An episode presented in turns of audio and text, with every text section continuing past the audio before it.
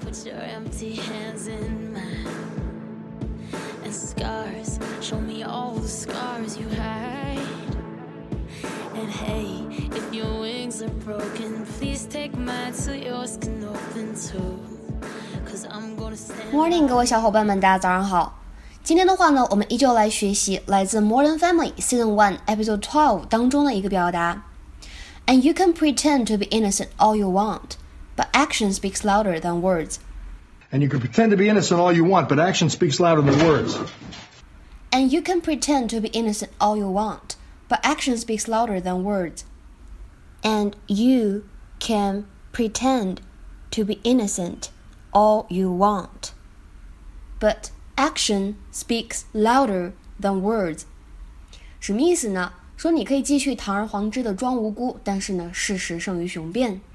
在整个句子读的过程当中呢，注意一下 speaks 和 words，虽然末尾呢都是以 s 来结尾的，但是这两处发音呢并不一样。speaks 末尾是一个 s 的发音，而 words，哎，后面的话呢是变成了 z 这样的一个发音。 It's ridiculous. I didn't mean to hurt it. First of all, let's cut the its. He is a he. And you can pretend to be innocent all you want, but action speaks louder than words. Yeah, they can be very revealing. 在这句话的学习过程当中呢，讲几点。首先呢，英语当中有一个这样的表达，叫做假装做某事儿，会使用到动词 pretend，pretend to do something。那么还有呢，我就说一下什么叫做 action speaks louder than words。这句话呢可以有两种理解，第一种呢就是事实胜于雄辩，第二个呢就是行动胜于言语。如果呢你想用第二种意思的话呢，有一个非常类似的表达叫做 Well done is better than well said. Well done is better than well said. 就是说的漂亮不如做的漂亮，所以呢，跟刚才那个行动胜于言语是同样的意思。那再讲一点，那么在刚才对话当中呢，有一个这样的表达，说 They can be very revealing. Yeah, they can be very revealing.